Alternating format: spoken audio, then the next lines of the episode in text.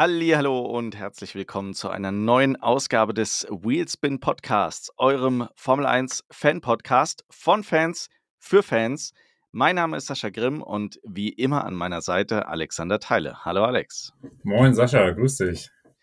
Ja, Alex, äh, ein Wochenende ohne Formel 1 Rennen, ein äh, also je, je nachdem, was du gemacht hast am Wochenende, aber dann ein langweiliges Wochenende vielleicht.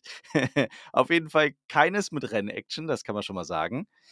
Und äh, ja, jetzt geht's äh, diese Woche nach Kanada. Wir haben es letzte Woche schon gesagt, es versteht keiner so richtig, warum das mitten in den Europarennen jetzt äh, nach Kanada geht. Aber sei es drum, Hauptsache wieder Rennaction. Ja, und dabei stand das Rennen so ein Stück weit äh, auf der Kippe, denn äh, in Kanada wüten Waldbrände, keine schöne Geschichte und irgendwie scheint die Formel 1 da gerade unter einem schlechten Stern zu stehen. Nach der Absage in Italien durch das Hochwasser war jetzt die Diskussion, können wir denn in Kanada überhaupt fahren? Aber Alex, es sieht gut aus, ne? Ja, also ich habe mich da auch noch mal ein bisschen informiert, habe auch ein bisschen angeschaut, äh, wo die Waldbrände sind. Also natürlich, es sieht schon ziemlich krass aus, gerade äh, wo man ja auch die Bilder sieht aus New York, ne, wo dann halt wirklich so der Rauch rübergezogen ist bis nach New York durch den Wind und die Leute da teilweise wieder mit Maske rumlaufen wie äh, zu Corona-Zeiten. Also schon echt extrem, aber aktueller Stand, es soll stattfinden. Äh, sie geben das Go und ich denke auch, sie haben sich ja auch schon informiert, ne, wie das mit Rettungskräften etc. ist. Und ich glaube auch, ne, so schlimm das ist mit so einem Waldbrand, es ist ja zum Glück vor allen Dingen gerade so, sag ich mal, in den Wäldern, mehr in der Natur. Das heißt, ne, bestimmt sind die ein oder anderen Menschen leider auch betroffen, aber es ist halt nicht ein Großteil betroffen wie jetzt in Imola. Also es ist halt äh, kein Vergleich, ne, so ein großflächiger Waldbrand mit einer Flutkatastrophe und dementsprechend gehe ich auch davon aus, dass das Rennen auch stattfinden wird. Es sei denn, es ne, kommt irgendwie in die Nähe von Montreal und dann ist komplettes Chaos. Aber die Wetterprognose ist, glaube ich, auch ganz gut, dass es ein bisschen kälter geworden ist und ab und zu jetzt auch mal regnet, sodass eigentlich alles dafür spricht, dass dieser Grand Prix von Kanada doch dann auch am Sonntag stattfindet. Genau, also ich habe äh, jetzt vorhin gerade nochmal, bevor wir aufgezeichnet haben, hier nochmal nachgelesen. Es ist wohl so, dass die Veranstalter und die Formel 1 sich nochmal zusammengesetzt haben und äh, haben gecheckt, ob das alles safe äh, ablaufen kann und äh, die Strecke ist von diesen Waldbränden nicht betroffen, auch von der, äh, von der Staub oder von der, von der äh, Rauchwolke äh, ist sie nicht betroffen. Das, was man da in, in New York sieht, äh, ist ja schon krass. Und wenn das die Strecke getroffen hätte, dann wäre eine Absage auch absolut nachvollziehbar. Oder wenn die Waldbrände eben so nah wären, dass Rettungskräfte dort gebunden wären, um diese Waldbrände zu bekämpfen. Das ist aber nicht der Fall. Also man fährt auf jeden Fall am Wochenende. Und von daher können wir uns auf ein Wochenende mit Rennaction freuen. Aber Alex, jetzt haben wir vorhin festgestellt, vom letzten Jahr haben wir eigentlich gar keine Ahnung mehr, ne? Ja, also das muss ich ja auch sagen. Ähm, wir haben uns so ein bisschen damit beschäftigt, ne? Wie lief es eigentlich im letzten Jahr? Äh, ne? Wer hat da gewonnen? Äh, überraschenderweise Verstappen. Ja. Aber relativ knapp, ne? Also Stimmt. diese 30, 40 Sekunden Vorsprung, die man so aus dieser Saison kennt, die äh, haben da nicht so die Rolle gespielt, denn äh, wenn man sich das Ergebnis anschaut, dann war nur innerhalb von einer Sekunde dahinter Carlos Sainz überraschenderweise. So, und dann haben Sascha und ich gedacht so, ja, da müssen wir jetzt nochmal kurz in die Daten schauen, was ist eigentlich in diesem Rennen passiert, weil, wie du, wie du schon sagst, wir können uns einfach nicht dran erinnern. Ich weiß jetzt nicht, ob das fürs Rennen spricht oder dafür spricht, dass es dann einfach immer noch zu viele Rennen danach gab. Und ähm, ja. ja. Verrückt. Also vor allem, wenn, wenn du jetzt äh, gleich erzählst, was eigentlich alles in diesem Rennen passiert ist, hätte ich eigentlich gedacht, dass das äh, was sein muss, was mir eigentlich im Gedächtnis geblieben ist. Aber Tatsache ist, äh, selbst nach Anschauen der Ergebnisse vom letzten Jahr, habe ich überhaupt noch nicht mal Fragmente dieses Rennens noch im Kopf. Äh, hoffen wir mal, dass das dieses Jahr etwas eindrücklicher wird. Ähm, aber erzähl mal, was es, es gab letztes Jahr einiges, äh, was da passiert ist, einige überraschende Ergebnisse auch in Qualifying und Rennen und ähm, eigentlich ein Rennen, das offensichtlich ja irgendwie im Gedächtnis hätte bleiben müssen, oder? Ja, definitiv. Also es fing schon damit an, äh, dass das Qualifying ähm, ja äh, von, ähm, von Regen geprägt war. Das heißt, am Anfang war die Strecke noch äh, sehr nass, sodass auch ähm, ein äh, ja, Mick Schumacher da gut äh, performt hat. Und das halt nach seiner ganzen Kritik, weil wir wissen ja, davor waren, gab es ja die ganzen Unfälle in Jeddah und Monaco und da stand, wurde ja Mick Schumacher schon äh, das ein oder andere Mal öffentlich angezählt. Und dann in Kanada sollte eigentlich ein Turnaround gelingen, weil am Ende landete Mick im Qualifying auf Platz 6, ne, was ja wirklich eine absolute Überraschung war in diesem äh, Haas. Und äh, man hat auch gesehen, dass äh, ja die Runden immer schneller wurden. Das heißt, am Anfang war die Strecke noch nass und die ist dann immer weiter abgetrocknet. Und äh, dementsprechend war es ein sehr spektakuläres Qualifying, weil nicht nur Mick Schumacher, sondern auch Kevin Magnussen im zweiten Haas auch auf Platz 5 gelandet ist. Und ein Fernando Alonso auch auf 2 und das noch im Alpin. Ne? Das dürfen wir auch nicht vergessen, der fuhr ja noch im Alpin damals.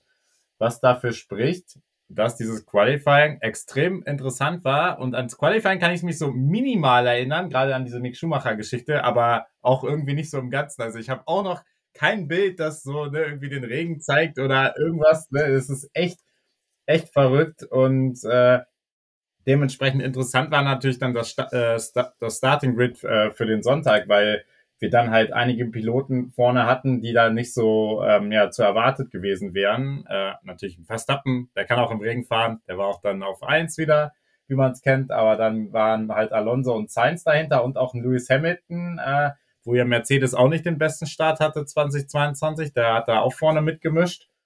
Und ähm, Charles Leclerc, damals ja noch so ein bisschen als äh, größter Rivale von Verstappen, der musste da schon äh, ja aus der Boxengasse starten, weil wir kennen die Problematik des Ferraris. Die haben doch äh, ab und zu ja, hat, hat er auch ja selber äh, verschuldet, das eine oder andere Teil kaputt gefahren und dann musste schon wieder einiges getauscht werden, sodass sie dann auch diese Strafe in Kauf nehmen mussten und direkt aus der Boxengasse gestartet sind.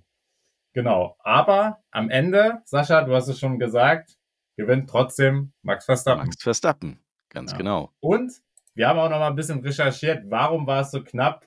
Es sieht natürlich jetzt ein bisschen ne, knapper aus, als es am Ende war. Es gab mehrere Safety-Car-Phasen, die unter anderem von Yuki Tsunoda und Sergio Perez ausgelöst worden, sodass am Ende ähm, der Carlos Sainz da sehr nah an Verstappen rangekommen ist. Er hat auch immer versucht, ihn zu überholen, hat es aber dann auch nicht ganz geschafft und ja, musste sich damit Platz zwei begnügen.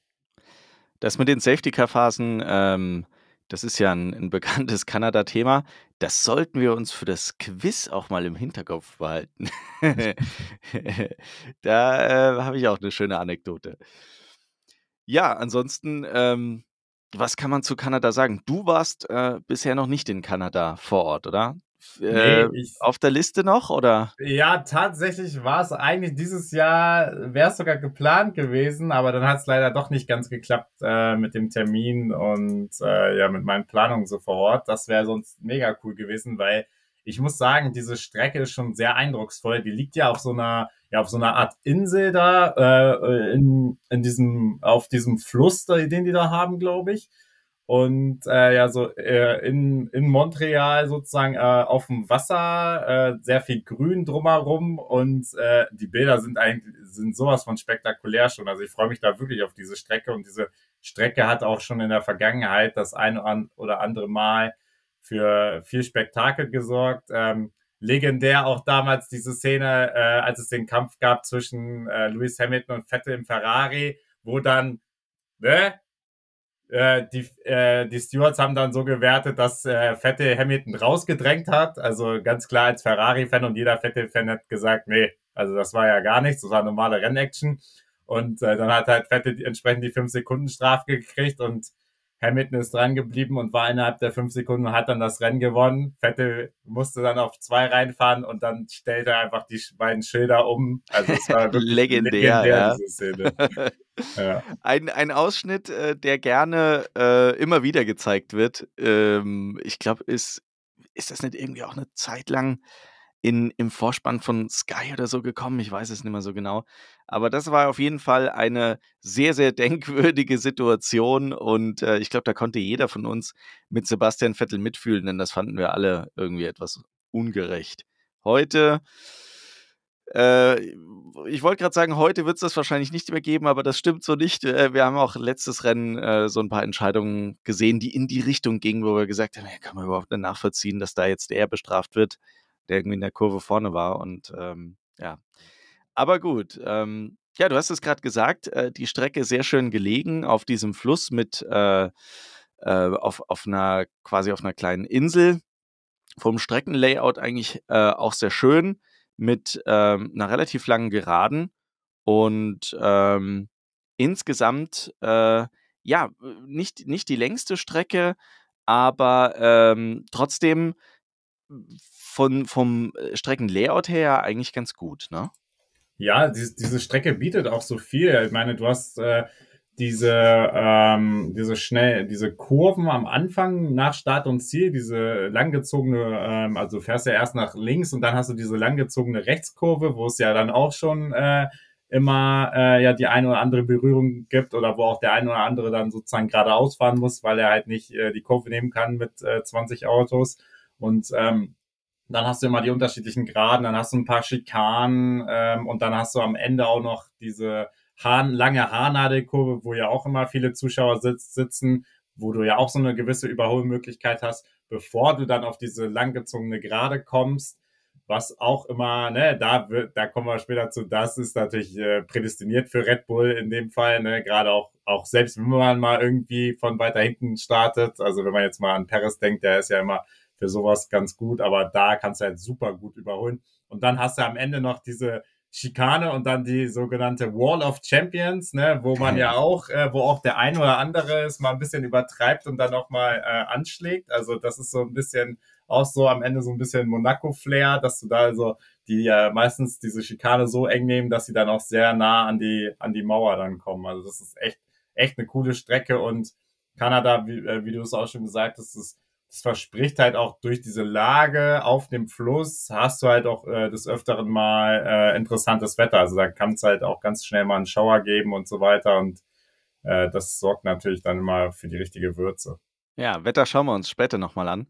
Ähm, das äh, ja, wird, wird mit Sicherheit spannend. Aber du hast es gerade gesagt, äh, Kurve 13, 14, also die, die Kurvenkombination vor Start und Ziel mit der Wall of Champions, äh, eine Stelle, die äh, mehreren Fahrern äh, schon zum Verhängnis geworden ist, weil wenn es da, also es muss doch nicht mal feucht sein, wenn du da zu stark über den, über den Körb rumpelst, dann haut es dich da einfach in die, in die Wand rein und äh, dann kannst du dir ganz, ganz schnell das Rennen kaputt machen. Ist in der Vergangenheit schon öfter passiert und wenn es dann auch noch regnet, dann wird es richtig, richtig spannend. Ne? Vor allem auch äh, DRS-Zone direkt davor. Ähm, wird, wird mal abzuwarten sein, wie das ähm, aufgrund dieser langen DRS-Zone äh, gerade bei Red Bull funktioniert. Wir wissen ja, deren DRS-Speed ist äh, deutlich, deutlich besser als der von den anderen. Und ähm, schauen wir mal, wie sich die Qualifikation gestaltet, wenn es jemand schafft, vor den, vor zumindest einem der, der Red Bulls und bei Perez ist da ja immer eine Chance, äh, sich zu qualifizieren, ist die Frage, wie lange kann man die Red Bulls denn da oder einen der Red Bulls denn da hinter sich halten? Das wird mit Sicherheit eine Geschichte, die, die recht spannend ist. Was, äh, was mir auch immer in Erinnerung geblieben ist, äh, was ich auch immer mega spektakulär finde, ist auch bei dieser langgezogenen Geraden, gibt's ja dann direkt links die Boxen, äh, Boxeneinfahrt und auch da kommt es immer zu sehr interessanten Szenen, ne? wenn dann einer im letzten Moment erst rüberfährt und äh, da haben wir auch schon die ein oder andere sehr interessante Szene gesehen und äh, auch diese Boxeneinfahrt ist ja dann, hat ja dann auch so eine Mini-Schikane drin, also das äh, ist schon immer echt echt cool, wenn die dann ne, mit über 300 Sachen da ankommen und dann runterbremsen müssen in die äh, Box auf, auf der letzten Rille sozusagen. Also das ist echt das ist echt eine, auch eine sehr coole, interessante Stelle. Und äh, ja, die Strecke bietet echt richtig viel an Stoff. Also da muss ich sagen, da freue ich mich auch richtig. Also es, äh, die Strecke gehört auch, glaube ich, zu einem, einem von meinen Favoriten im Rennkalender. Ja, also ich muss auch sagen, ähm, unabhängig davon, dass wir beide irgendwie das Renngeschehen vom letzten Jahr nicht mehr im Kopf hatten, ist die Strecke aus meiner Sicht auch wirklich eine interessante Rennstrecke mit viel Potenzial für interessante Szenen und ähm, ja, die ein oder andere Safety-Car-Phase vielleicht auch noch. Und äh, wir wissen ja, dass schmeißt alles äh, öfter mal durcheinander und bringt da nochmal ein bisschen Action rein. Und ich bin sehr gespannt, wie das dieses Jahr äh, werden wird. Ähm, ob wir da äh, mehr äh, Safety-Car-Phasen sehen. Ähm, vielleicht schauen wir jetzt schon mal gleich aufs Wetter, weil das ist in dem Zusammenhang, finde ich, sehr interessant. Äh, ich habe mal geschaut, es ist äh, die Vorhersage so, dass es an allen äh, Tagen äh, regnen soll. Das äh, wird natürlich äh, jetzt die, die Frage sein, ähm, wie viel, ja. Es sieht so aus, als würde es am Samstag mehr regnen als am Sonntag. Am Sonntag ähm, sagt allerdings die Wettervorhersage eine höhere Wahrscheinlichkeit raus, äh, äh, ähm, eine höhere Wahrscheinlichkeit äh, vor, raus, so. Kurze Wortfindungsstörung. Ähm, also es ist wahrscheinlicher, dass es am Sonntag regnet als am Samstag. Am Samstag vereinzelte Schauer, allerdings dann wahrscheinlich etwas intensiver. Also es sieht so aus, als würde es äh, ein sehr interessantes Rennen geben am Sonntag und vielleicht auch schon das Qualifying gut durcheinander würfeln. Und äh, dann haben wir wieder die Chance, dass es den ein oder anderen Underdog dann nach vorne spült. Und wir haben ein richtig, richtig, richtig, richtig spannendes Rennen dann am Sonntag. Ja. Alle Angaben sind wie immer ohne Gewehr, ohne Gewehr. weil ne, ihr wisst das, äh, wir machen wir nehmen jetzt ja am Montag auf und äh, wagen eine Prognose für Samstag und Sonntag. Das ist schon äh, ja. sehr ambitioniert, aber, aber, aber wir lagen leider, leider muss man sagen, äh, jetzt dieses Jahr sehr oft sehr richtig. Und äh, ich erinnere mich an den Italien Grand Prix. Da haben wir vorher auch gesagt, boah, das regnet und zwar richtig viel. Dass es dann so viel regnet, ja. das äh, wussten wir natürlich nicht, aber äh, dass es Regen vorhergesagt war, das war schon mal klar. Ähm, hoffen wir mal, dass es äh, nicht zu viel werden wird. Äh, mein, da, auch da ist die Wahrscheinlichkeit jetzt, dass das Rennen abgesagt werden würde, äh, sehr, sehr gering. Aber es kann natürlich durchaus dazu führen, dass wir ein ewig langes Rennen kriegen oder ein Rennen, das halt öfter mal unterbrochen wird oder eins, das viel zu spät losgeht. Ähm, ich glaube nicht, dass wir gar kein Rennen sehen, so wie in Spa, also dass es aufgrund von, von einer äh, großen Menge an Regen irgendwie abgesagt werden sollte. Ähm, aber eben, es kann schon passieren, dass man da etwas mehr Zeit mitbringen muss, sowohl für Qualifying als auch für Rennen. Ne? Genau, und das ist, liegt ja nicht nur unbedingt am Wetter, sondern auch einfach an, äh, an der Enge der Strecke, weil es dann halt oft, äh, oft mal zu einer roten Flagge auch kam, kommen kann, weil die Strecke nun mal nicht so weitläufig ist wie vielleicht auf anderen Grundkursen. Also das, da gab es auch schon das eine oder andere, sag ich mal, lange Kanada-Rennen in der Vergangenheit, weil daran kann ich mich nämlich dran äh, erinnern. Das ist gut. ich äh, sage nur Quiz, aber da kommen wir später dazu.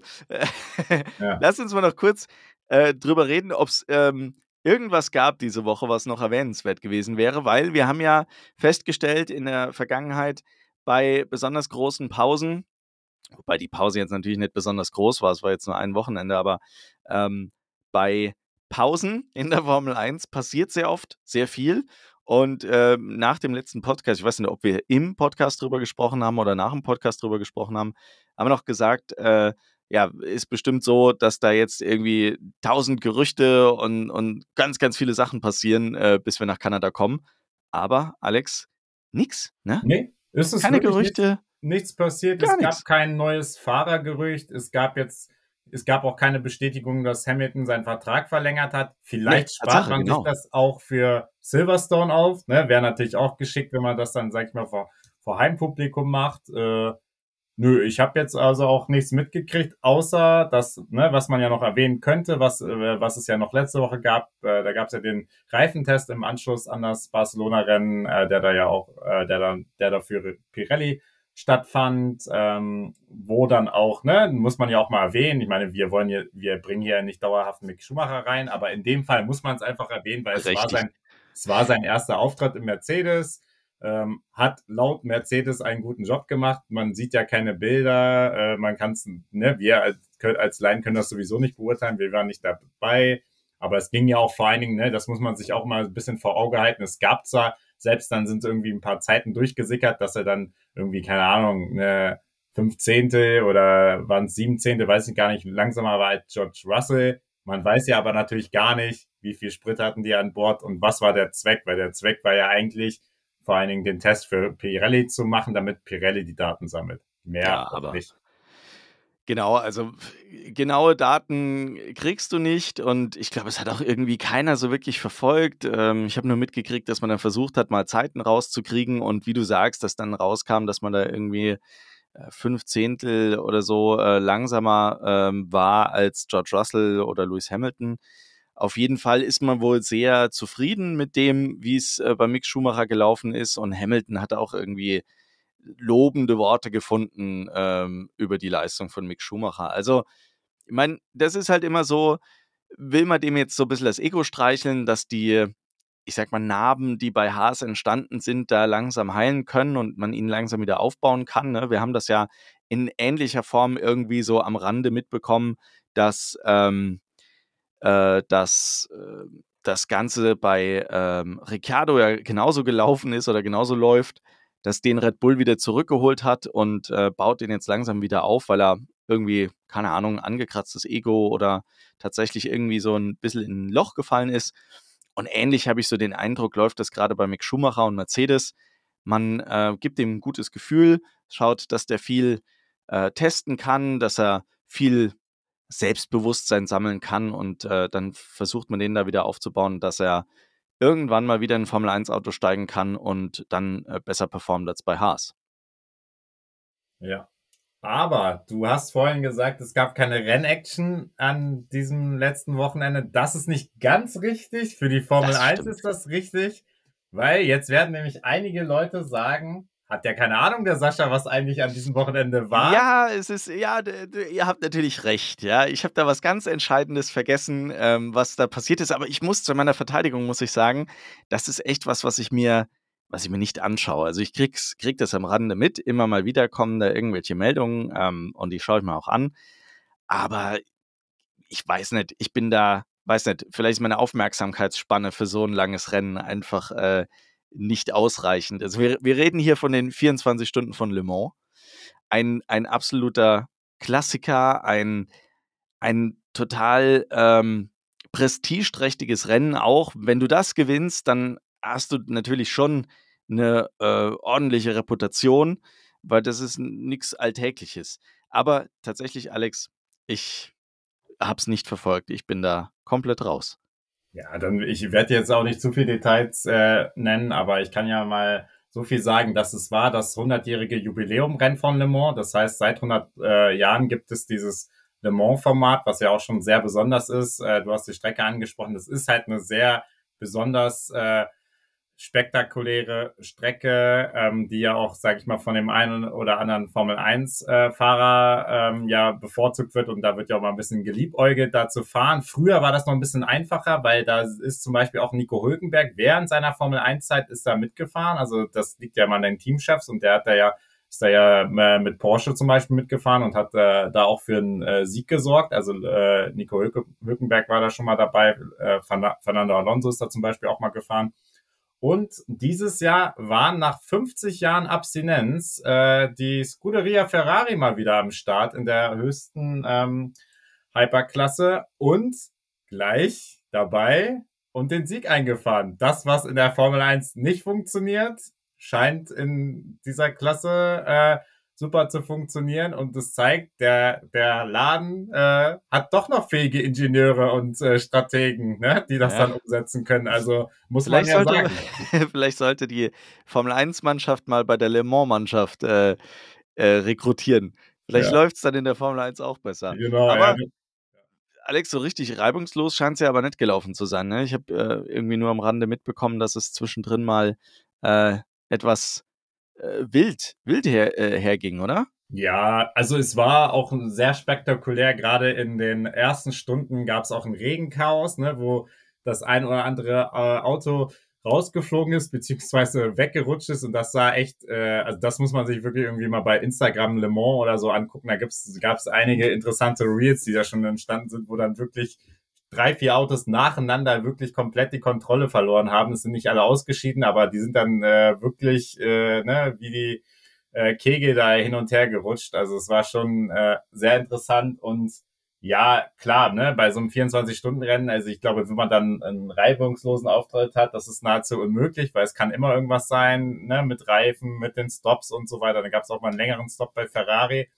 Nichtsdestotrotz, man hat es besser äh, gemacht als die äh, Konkurrenten. Man ist dann mit einem Auto äh, zum Sieg gefahren. Die hatten ja auch noch andere dabei. Eins ist, glaube ich, auch ausgeschieden. Eins ist jetzt auf Platz fünf gelandet. Und wer war im ersten Auto noch dabei? Antonio Giovinazzi, ein Hab gelesen. Bekannter. Ja. Also äh, habe ich auch gelesen. Äh, und der hat, äh, der war, saß im Siegauto, habe ich recht? Genau, der saß im Siegerauto, ja. Also ich habe gelesen, dass man da, ja, dass, dass man da ähm, äh, ja, sagen kann, im Prinzip ist der so ein Stück weit unter Wert geschlagen worden in der Formel 1. Ähm, hat er jetzt auch in, in den 24 Stunden von Le Mans äh, gezeigt. Ich weiß gar nicht, was, was, macht denn der, was macht denn der sonst, wenn er nicht gerade 24 Stunden von Le Mans fährt, weißt du das? Also der ist doch bei, ähm, ist der nicht sogar, wo ist denn der jetzt Ersatzfahrer? Ich glaube, der ist immer noch Ersatzfahrer. Echt? Ja. Ich, weiß, ich glaube, äh, ich glaube, bei Ferrari teilt er sich auch den Job mit Robert Schwarzmann oder so. Also es ja, war ja letztes Mal irgendwie schon, dass die dann damals als Schumacher, Mick Schumacher noch da war, haben die sich das ja auch geteilt, aber ich glaube, er ist immer noch Ersatzfahrer und deswegen ist er ja noch äh, bei Ferrari sowieso beheimatet und macht dann halt jetzt diese, ne, diese ist halt wahrscheinlich Ferrari Werksfahrer und macht halt diese Tests ich weiß nur, dass er in der, in der Formel E war, aber ich glaube, dieses Jahr 2023 ist es, äh, ist es nicht mehr, wenn ich das richtig im Kopf habe, ne? Ja, ja und ähm, Ersatzfahrer, hm. Habe ich jetzt ehrlich gesagt nicht im, im Kopf und äh, eine schnelle Google-Recherche sagt jetzt auch nichts. Ja, naja, aber ähm, natürlich ein großer Erfolg, die 24 Stunden von Le Mans zu gewinnen. Das ist auch, glaube ich, was, was ein Rennfahrer dann auch auf Dauer nochmal aufbaut, wenn er gerade keine so, so äh, gute Zeit äh, hinter sich hat. Ähm, die, der Abgang äh, aus der Formel 1 war, war, ja nicht so rühmlich, so wirklich äh, viel gerissen hat er da ja nicht. Ne? Ja, aber es ist genauso, wie ich es gerade gesagt habe. Er teilt sich mit, also bei Ferrari mit Schwarzmann die äh, Ersatzfahrerrolle, weil ah. er sozusagen in dieser sogenannten WEC Langstrecken-WM sozusagen für Ferrari teilnimmt. Ah ja, okay. Die fahren ja nicht nur Le Mans, ne, sondern fahren ja auch andere Langstreckenrennen und da ist er sozusagen im Ferrari äh, Werksteam und äh, fährt da mit und ne, je nach Terminüberschneidung ist er dann mal dabei bei der Formel 1. Deswegen öfter sieht man den ja auch ab und zu schon nochmal. Und äh, ab und zu ist er dann da oder ab und zu ist Robert Schwarzmann da. Genau. Na ja gut, es macht auch Sinn, dass er dann die Formel E dieses Jahr nicht mitfährt, wenn er da in der WEC äh, Langstreckenmeisterschaft für Ferrari antritt. Ne? Ja, klar. Ja. So viel zu so Le Mans, viel, ne? Genau, so viel zu den Entwicklungen äh, zwischen den Rennen. Ähm, ja, sollen wir, sollen wir zum Quiz kommen, Alex? Kommen wir zum Quiz. Machen wir das Quiz? Alles klar. Okay, dann äh, starten wir mal die Quizmusik. ich habe mir wieder ein paar Fragen ausgedacht, beziehungsweise ich habe es mir dieses äh, Mal einfach gemacht und habe die Fragen vom Monaco Grand Prix einfach nochmal hergenommen und ein bisschen was ergänzt und weggestrichen. Und äh, ja, jetzt haben wir schon viel über die Strecke gesprochen, aber über was wir noch nicht gesprochen haben, war, wie lang die Strecke eigentlich ist. Alex, weißt du die Streckenlänge?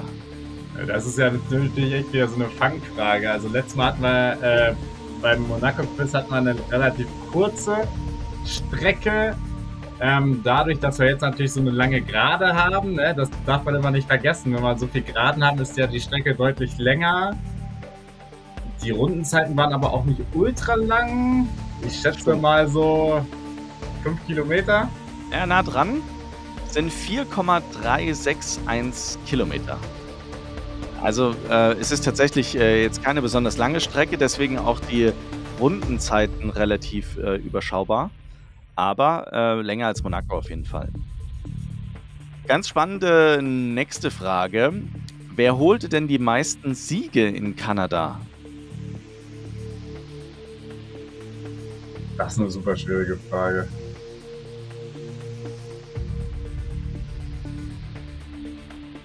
Sag mal aus dem Bauch heraus, Michael Schumacher.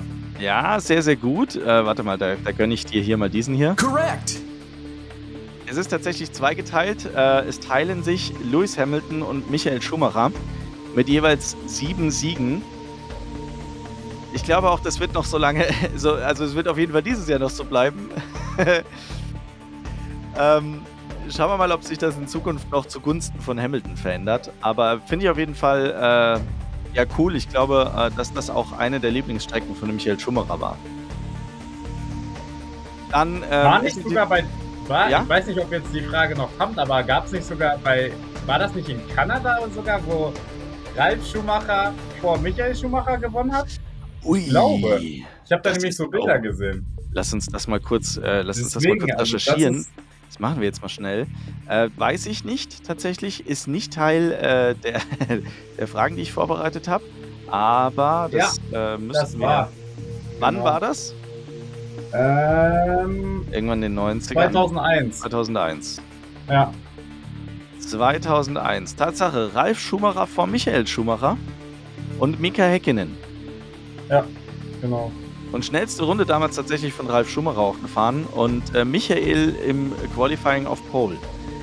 Ja, das, äh, irgendwo habe ich die Woche gelesen, dass äh, Ralf Schumacher auch äh, viel mehr Talent hat, als er gezeigt hat und eigentlich in der Lage gewesen wäre, noch Formel 1 Weltmeister zu werden. Ich weiß gar nicht, wer es gesagt hat. Gerhard Berger hat das, ja. glaube ich, gezeigt. Oder Franz Toast, ich bin mir, bin mir jetzt äh, unsicher. Da bin ich wieder gespannt, ob Sky das so wieder auspackt. Und dem war das ja schon, äh, dem ist das ja immer unangenehm bei diesen Geschichten. Das merkt man immer. Deswegen bin ich mal gespannt, ob Sky das schon wieder ausschlachtet. Stimmt, ja. Bin ich auch mal gespannt. Gut, ähm, eine einfache Frage. Wie heißt denn die Strecke in Kanada? Äh, Villeneuve Circuit. Ja, genau. Also. Correct. Äh, ist, ich besuche das jetzt mal. Ich fand Französisch eine absolute Niete, aber ich glaube, der heißt Circuit Gilles Villeneuve. Oder ja, ähm, okay, andersrum. Man, ja. man schlage mich, wenn ich das jetzt äh, falsch ausgesprochen habe. Ähm, aber ja, ist, äh, Französisch war noch nie so mein, mein Fall. Genau, also äh, nach äh, äh, Gilles Villeneuve benannt. Äh, schließt natürlich die Frage an, ähm, seit wann auf dieser Strecke denn gefahren wird. Und ich meine, seit wann das äh, offiziell die Formel 1 Strecke ist.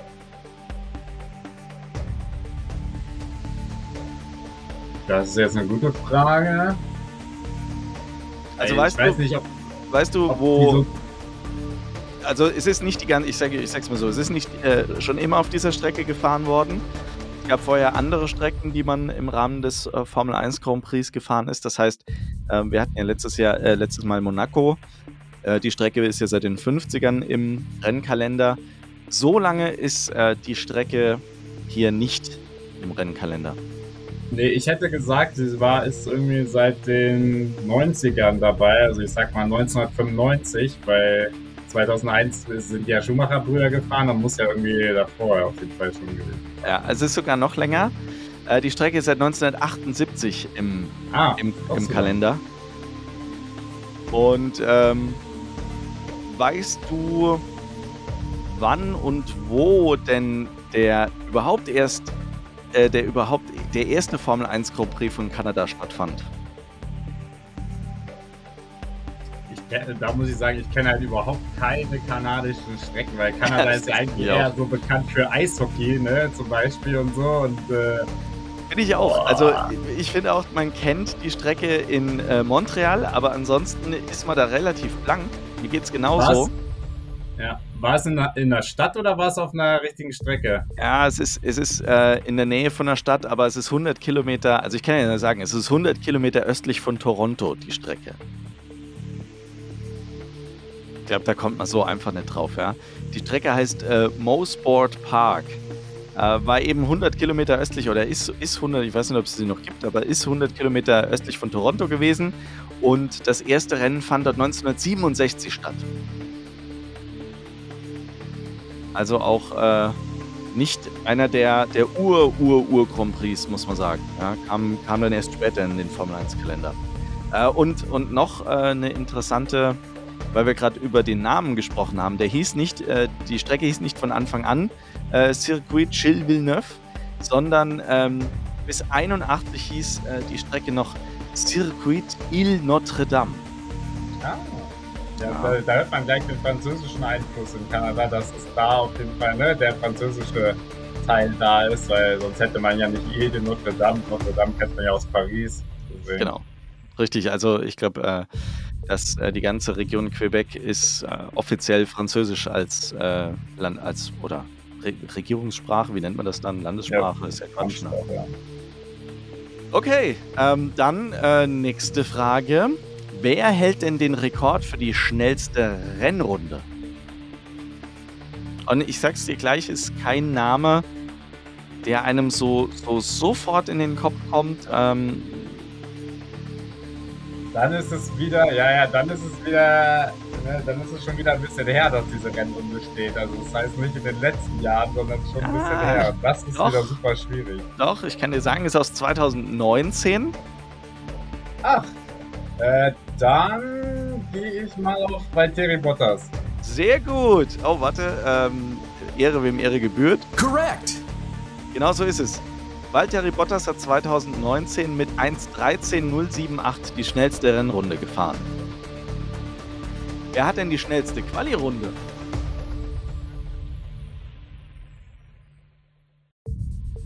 Und die ist übrigens auch von 2019. Also 2019, wir hatten es ja letztes äh, Mal in äh, Monaco, da hatten wir auch schon äh, die Rennrundenrekorde 2019, also auch dieses Mal äh, die 2019er Saison scheint eine sehr, sehr schnelle gewesen zu sein.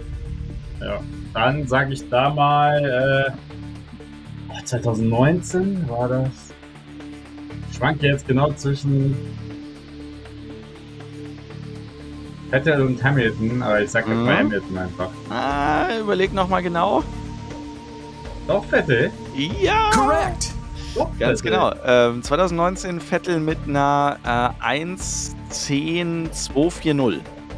Äh, Finde ich, äh, find ich interessant, weil äh, eine 1.10, das ist das, was wir in Monaco auch hatten, ne? Ganz, ganz wenig Unterschied, obwohl die Strecke einen Ticken länger ist, aber wir haben es ja letztes Mal schon behandelt. Äh, die Durchschnittsgeschwindigkeit in Monaco ist natürlich eine deutlich geringere und deswegen, klar, na, kannst du hier auf einem längeren Kurs natürlich auch äh, eine ähnlich gute Zeit fahren. Sehr gut. Ähm, und jetzt eine, eine äh, wir hatten es vorhin schon mal angesprochen, eine, eine Fun-Frage Fun oder eine, eine, schöne Anekdote am Rande. Ähm, der Kanada Grand Prix 2011 hält nämlich den Rekord des zeitlich längsten Rennens. Schätzt doch mal, wie lange das Rennen damals gedauert hat. Ja, ich weiß nämlich, dass auch aufgrund dessen irgendwann diese Regel eingeführt wurde mit den Limits. Ganz genau. Und ja, ich kann mich daran erinnern, dass das super lang war. Ich glaube, also ich schätze jetzt mal fünf Stunden. Fast. Also ich finde, du bist sehr, sehr nah dran für, dafür, dass wir die normale Zeit eines äh, Formel-1-Rennens kennen. Es waren vier Stunden 4 Minuten und 39 Sekunden. Weil nämlich, äh, ne, logisch, äh, es hat geregnet und es gab mehrere Unfälle und wir hatten, äh, und das äh, ist übrigens auch ein Rekord, wir hatten 30 Safety-Car-Runden. 30! Da müsste man sich mal, ne, der Grand Prix, weiß nicht, wie viele Runden hat er? 78 ich, ja. oder 70 oder so. Also äh, fast die Hälfte des Rennens wurde da quasi hinter dem Safety Car gefahren da hatte Bernd Mailänder mal äh, so richtig viel zu tun. Und äh, ja, insgesamt äh, deswegen die, der Rekord des längsten Rennens und wird ja wahrscheinlich auch bleiben, weil äh, es eben dann diese Regelung eingeführt wurde, wie lange denn so ein Rennen überhaupt dauern darf. Und äh, ich sag mal, rote Flaggen sind äh, von, davon ausgenommen, ne? dann wird die, wird die Zeit angehalten.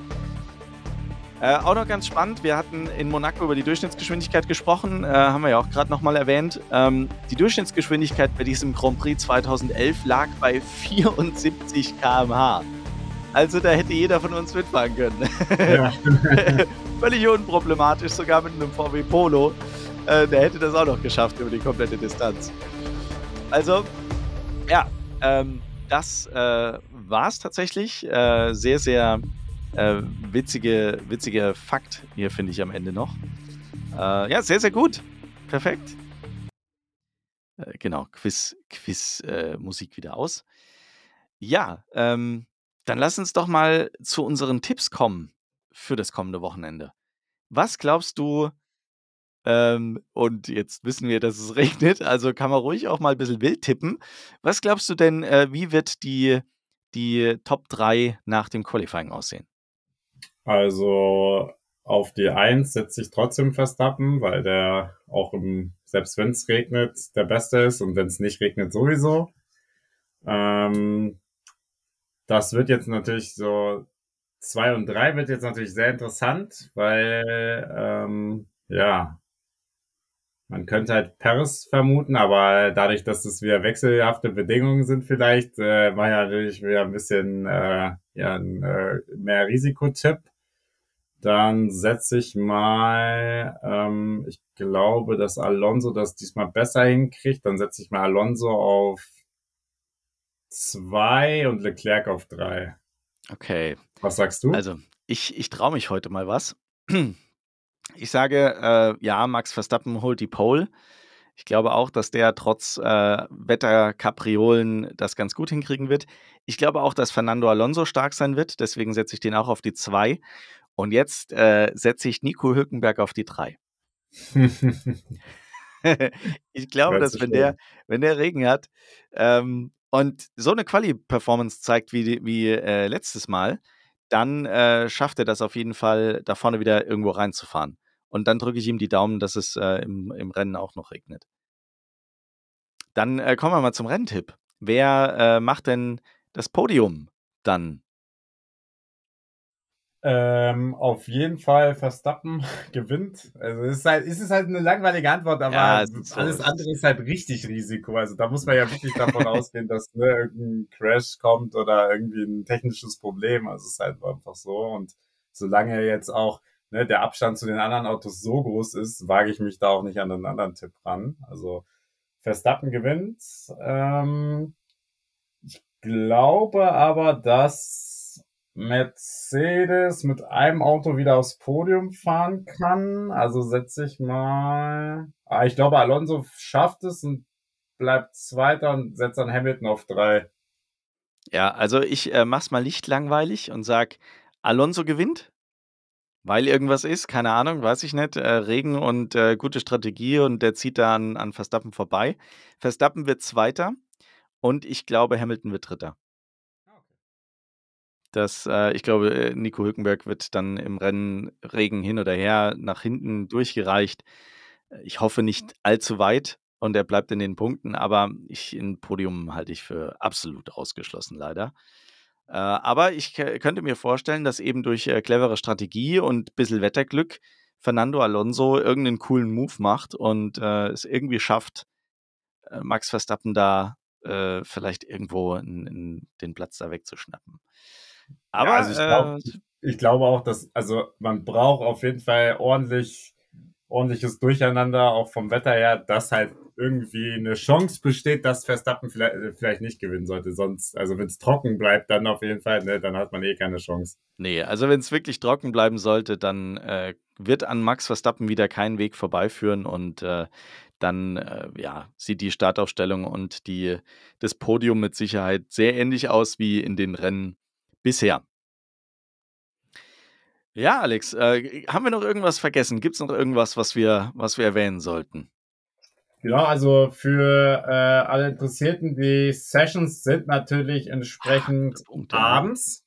Richtig. Weil wir sind ja, ne, äh, sind ja sechs Stunden Kanada voraus. Dementsprechend äh, für euch als kleinen Service die freien Trainings am Freitag 19.30 das erste. Ja, arbeitnehmerfreundlich, würde ich mal sagen. Ne? Muss man ja. äh, nicht während der Arbeit gucken, macht ja der eine oder andere. Überhaupt ähm, dann, die Zeiten sehr arbeitnehmerfreundlich. Ja, wobei zweites freies Training, das sind, da ist halt schon wieder 23 Uhr, da sind halt, gehen halt manche Leute schon ins Bett, also ist halt gerade an der Grenze so, ne, ob man sich ja, das gönnen stimmt. will oder halt am Samstag Real Life guckt, ist auch okay. Drittes freies Training am Samstag 18.30 passt, Qualifying 22 Uhr, optimal und Rennen 20 Uhr zur Primetime sozusagen. Ne? Was, was will man mehr? Also ja, freut, freut sich meine Frau wieder.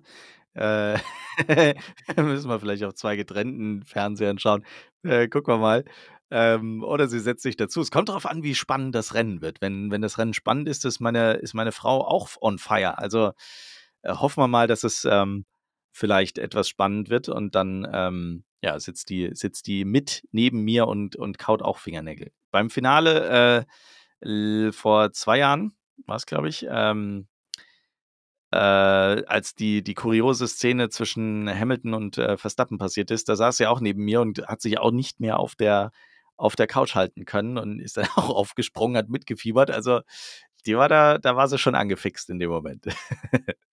Ja, die Formel 1 kann auch einfach begeistern, ne? muss man einfach sagen. Also, ja. ne, auch, ne, klar, für un uns, wir sind immer begeistert, aber ich sag mal so, wenn man dann ein bisschen Glück hat mit dem Wetter und so weiter, ne, dann es wirklich auch spannend ist, dann kriegt man auch viele neutrale Fans begeistert. Deswegen wär's, ist es ja immer so gut, wenn es dann mal irgendwie im Free TV oder halt YouTube äh, kommt, dass dann, dass man dann halt ein gutes Rennen hat, ne, wo man dann, äh, sag ich mal, die Leute auch wieder dafür begeistert und äh, was man dann wieder später schön bei Drive to Survive zeigen kann und wieder schon eine schöne Geschichte macht und dann halt auch wieder die Fans zu binden. Aber ja, das ist auf jeden Fall äh, ein gutes, wichtiges Thema. Ich glaube, ne, wir werden ja immer wieder darauf eingehen, was passiert jetzt mit der Formel 1 in Deutschland. Ähm, nach wie vor Ausblick Audi ist ja auch interessant. Die arbeiten ja wirklich im Hintergrund. Die haben ja jetzt wieder einen äh, von Alfa Romeo. Nee, stopp, äh, von McLaren zu Alpha verpflichtet. Ja. Und zwar, wie heißt er? War das James Key? Hieß er James Key oder nee, hieß er anders? Jetzt, jetzt hast ah, nee. du mich echt erwischt. Doch, James Key hieß er, genau. Als technischen Direktor sozusagen. Das, genau das, was noch, ich glaube, das hatten wir letztes Mal auch nicht angesprochen. Nee, ja, es war ja noch, ist ja erst danach passiert. Das ist ja auch ganz spannend dass so äh, gerade unter der Schirmherrschaft von äh, an die Seite so ein bisschen so gewisse Weichenstellungen schon ähm, geschehen. Also dass der dann äh, halt, sag ich mal, also dass sie sich halt die Leute frühzeitig ranholen, so sieht's ja aus. Und der wird auch schon Anfang September ähm, dort starten. Und da bin ich halt wirklich auch mal gespannt, ähm, wie die dann äh, wirklich in 2024, 2025 auftreten werden. Ne? Also da ist ja auch noch, ne, man weiß ja, Alfa Romeo läuft ja sozusagen aus, das Titelsponsoring. Ähm, und dann wird es wirklich mal interessant zu sehen sein, ab wann Audi da vielleicht ein bisschen schon mal ein bisschen präsenter ist. Also die werden ja noch nicht ihr Fahrzeug da hinstellen, aber sie werden ja immer mehr Einfluss nehmen. Und äh, da bin ich mal gespannt, ob sie das ähm, ja schon ein bisschen nutzen als Bühne. Und gleiches Thema ist natürlich auch, ne, das wird immer wieder kommen, so, welche Fahrer ähm, will Audi haben und baut Audi, investiert Audi vielleicht auch in den Nachwuchs, ne? Das sind alles so Fragen, die ja eigentlich, sag ich mal, auch schon in diesem oder nächsten Jahr ähm, sich gestellt werden müssen. Und äh, da muss ja auch schon was getan werden, weil ich meine, so ein Nachwuchsprogramm, das braucht ja auch, bis dann die ersten Fahrer kommen. Ja, und ähm, Äh, das nochmal, weil ich es die Woche gelesen habe. Äh, nicht nur Audi wirbt ja momentan um, um Ingenieure und äh, versucht da von anderen äh, Personal abzuwerben, sondern es gibt ja da auch noch ein paar andere. Und in dem Zusammenhang wurde ähm, über Dan Fellows geschrieben, der von Red Bull, beziehungsweise, ja, ich glaube, es war, war Red Bull, äh, von der Aerodynamikabteilung von Red Bull zu Aston Martin gewechselt ist. Das muss, äh, glaube ich, 2021, 2022 der Fall gewesen sein. Und äh, in dem Zusammenhang äh, kriegt man mal mit, wie viel das anderen Teams dann unter Umständen auch wert ist, dass sie sich äh, sehr, sehr gutes Personal einkaufen. Der hat nämlich angeblich sein Gehalt, das er vorher von Red Bull bekommen hat, und wir wissen alle, Red Bull ist kein schlechter Zahler, was das angeht, ja, hat er das bei Aston Martin aber angeblich vervierfacht und noch Aktienanteile bekommen. Also äh, kann man davon ausgehen, dass es äh, Dan Fellows äh, ziemlich gut geht, finanziell betrachtet. Ähm, und ganz offensichtlich hat er ja auch, was äh, seine Arbeit bei Aston Martin angeht, sehr, sehr gut äh, performt. So dass man sagen muss, eigentlich ist das sein Geld wert, ne? Ja. ja, und da zeigt sich halt genau dieses, äh, diese Herausforderung für die Teams, äh, die dann am äh, Budget Cap äh, agieren, dass sie halt ne, sozusagen nur die drei äh, teuersten Mitarbeiter, also die Fahrer sozusagen und äh, der teuerste meistens der Teamchef oder ein hochrangiger Ingenieur, äh, dass die ja ausgeschlossen sind vom Budget Cap, aber alle anderen fallen halt drunter, sodass halt Red Bull gar nicht die Möglichkeit hat, äh, so wie sie aktuell aufgestellt sind, mehr, mehr zu bezahlen. Und äh, dann muss man halt damit rechnen, dass die äh, guten Leute dann abgeworben werden. Wobei das natürlich von Aston Martin auch clever ist. Ähm, Aktien zu, zu äh, in, in dieses Gehaltspaket zu packen, ist natürlich auch äh, von dem her schlau, weil man dann eine, ich sag mal, einen günstigeren Tarif, ähm, Jahresgehalt für den Mitarbeiter zahlen kann.